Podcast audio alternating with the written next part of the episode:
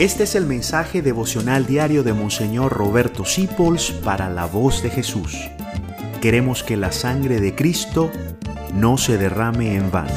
Santa Ángela nos dice que podemos ayudar a todos de una manera muy bonita y que hoy en día hace mucha falta. Dice aquí, aunque no les pueda dar nada, tendré el consuelo de llorar con ellos y sentir sus penas. Hoy casualmente me llamó una persona por teléfono que tiene muchos años con una depresión y yo me siento muy incapaz porque no puedo hacer nada por esa persona. Tiene medicinas, tiene todo, pero no mejora.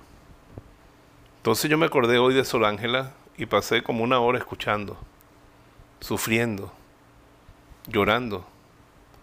Y me quedé llorando después. Pero por lo menos esa persona sintió que hoy no sufre sola. Cuando tú no tengas nada para dar, date tú mismo. Cuando no tengas nada para dar, da tu tiempo, ten paciencia. Sé que no es fácil.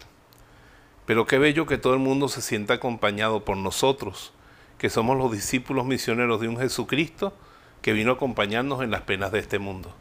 Cuando tengas nada para dar, date tú mismo, da tu compañía y da tu tiempo. Y ojalá siempre tengas algo para dar y encima te des tú también.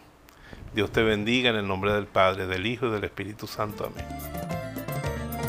Gracias por dejarnos acompañarte.